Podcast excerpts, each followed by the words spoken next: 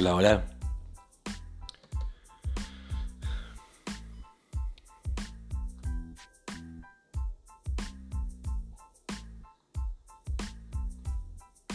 Estamos ya comenzando nuestro primer podcast en el cual vamos a contarles la historia de cuando me robaron. Mi primera y única vez aquí en el Ecuador y en realidad en toda mi vida. Era un fin de semana donde tenía que salir, estaba a portas de, hacer conciertos por el 14 de febrero, por la semana de, y el mes del amor. Y yo vivo en una ciudad que se llama Quito, que es larga como un chorizo. Yo vivo en un extremo y el terminal queda en el otro extremo, por lo que no se me ocurrió nada más eh, ingenioso que tomar un bus como lo hacen todas las personas. Pero evidentemente quizás no todas las personas viajaban con todas las cosas que yo estaba llevando de valor. Y, nada, emprendimos esta aventura por ahorrarnos un taxi que sí, sí, la verdad valía bien caro porque la distancia era bien larga. En cambio irse en era muy barato. Aparte de poder disfrutar de, de aquellos choclos con trozos de cerdo, eh, de aquellas espumillas y aquellas cosas tan folclóricas que venden aquí en los buses. Pero en fin, tomamos un bus desde el norte de la ciudad hasta el sur y que nos costó aproximadamente, creo que fue un dólar o dos dólares, algo así. Lo que un taxi no hubiese costado 15 eh, o 20 dólares aproximadamente. Bueno, yo muy confiado, eh, puesto que sí vi al Ecuador como, un país seguro y lo sigue siendo. Creo que la delincuencia aún está en pañales en, este país. Y nos fuimos, nos fuimos así súper confiados, pensando que nada iba a pasar, con mi maletín donde llevaba mi notebook, llevaba mi cámara GoPro y llevaba 500 dólares en efectivo. Ve tú a saber para qué creo que era porque la, gira era de bastantes conciertos, entonces necesitaba yo llevar dinero para solventar un poco los gastos, insumos. Y también me acuerdo que eh, cuando terminara esa semana, cuando yo ya diera la vuelta entera, porque de verdad que teníamos eh, concierto de, de, extremo a extremo en, una localidad que se llama Esmeraldas y luego en una localidad que se llama Santa Rosa, que están literalmente cada una... Eh, cerca de las fronteras con Colombia y la otra con Perú. Teníamos que volver eh, porque llegaban mis tíos de Chile, junto con mi mamá. Bueno, finalmente nos fuimos y me acuerdo que yo dejé, me siento siempre a la ventana porque eh, no sé por qué me da claustrofobia un poco cuando me voy al pasillo. ¿ah? Me siento como voy con una caja de fósforo de acá para allá, una cosa terrible. Y, comenzamos nuestro viaje, yo con mi maleta, eh, maleta tipo notebook, que, solo, que se cuelga solo en un brazo, ¿ah? no mochila. La pongo en el asiento que, está al lado mío para que no se siente nadie. Me gusta ir solo en, los buses. Y, empezó, empezó el, traslado y en eso una persona desconocida, que yo de verdad pensé que era el auxiliar del bus, coge mi maleta y la sube arriba.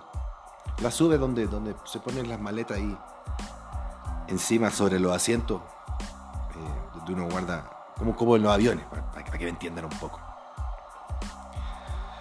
Bueno, yo lo vi normal, pensé que era el auxiliar. ¿Y por qué digo que pensé que era el auxiliar? No por, porque no me di cuenta que era otra persona, sino que porque los auxiliares aquí no, llevan uniforme. La, el, el traslado interprovincial, los buses que llevan de una ciudad a otra son bastante, pero bastante informales. Eh, y, el servicio es muy malo. O sea, creo que ahora recién, en estos últimos años, se han estado implementando buses de calidad. Pero bueno, uno se, acostumbra. Lo importante es llegar al lugar. Y casi a mitad del, del viaje se sube un, un morenito y empieza a ofrecer su, una cremita, que la crema de esto sirve, hermano, para, para, que tu, para que tu piel esté tersa, para que tu piel esté suave. Y en eso eh, me pone, sin que yo le diera permiso, sino que él viene y se abalanza y me pone crema aquí en el. en el.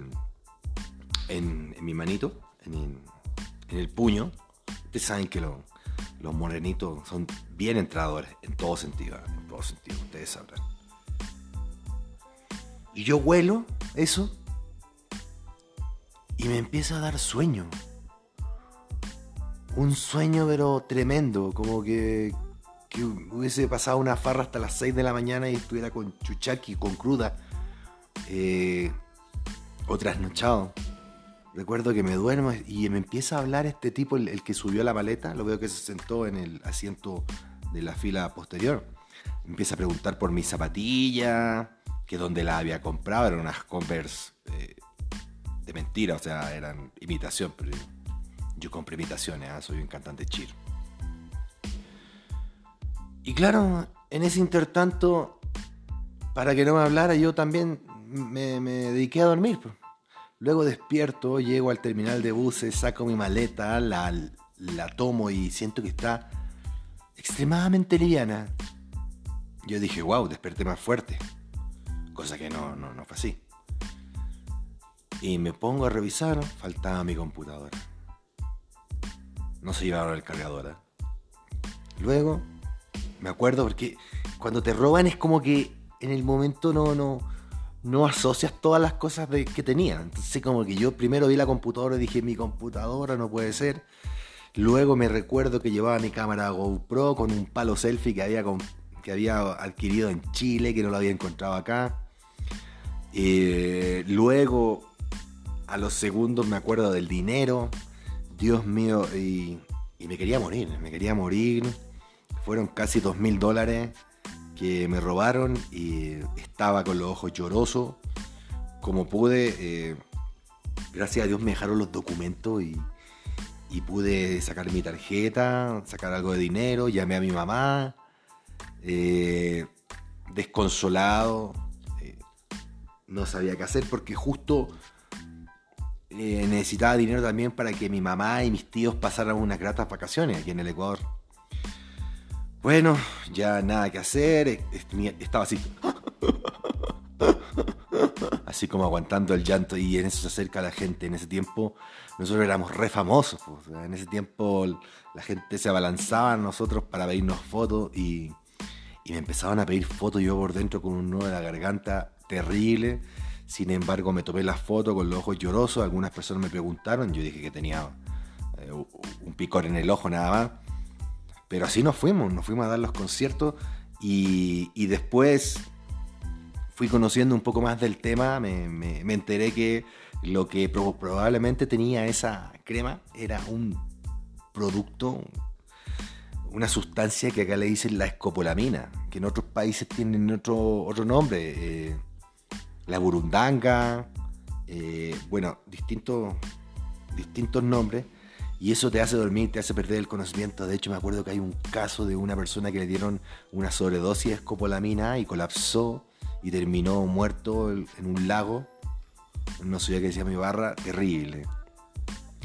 Em, nada, esa fue mi experiencia y, y la recomendación es que a veces uno por, por no ser discriminador o, no hacer sentir mal a otra persona, como que, como que no, no, se asegura sus cosas, porque uno piensa que a lo mejor la otra persona se va a sentir ofendida, que te va a decir, ¿qué te quieres que te voy, crees que te voy a robar? Pues sí, piensa aquello, desconfía de todos, guarda tu mochila, si vas en el bus y tienes tu mochila atrás y sientes que a lo mejor alguien te puede robar, póntela adelante, si ves a alguien sospechoso, cruza la calle porque finalmente lo que piense la otra persona no importa, lo único que importa es tu seguridad y que no te pasen cosas como esta. Hermanos míos, muchas gracias, espero que les haya gustado mi historia. Este es mi primer podcast y es mi experiencia sobre el robo. El próximo lo vamos a hacer seguramente sobre la experiencia de la única vez que me secuestraron aquí en el Ecuador.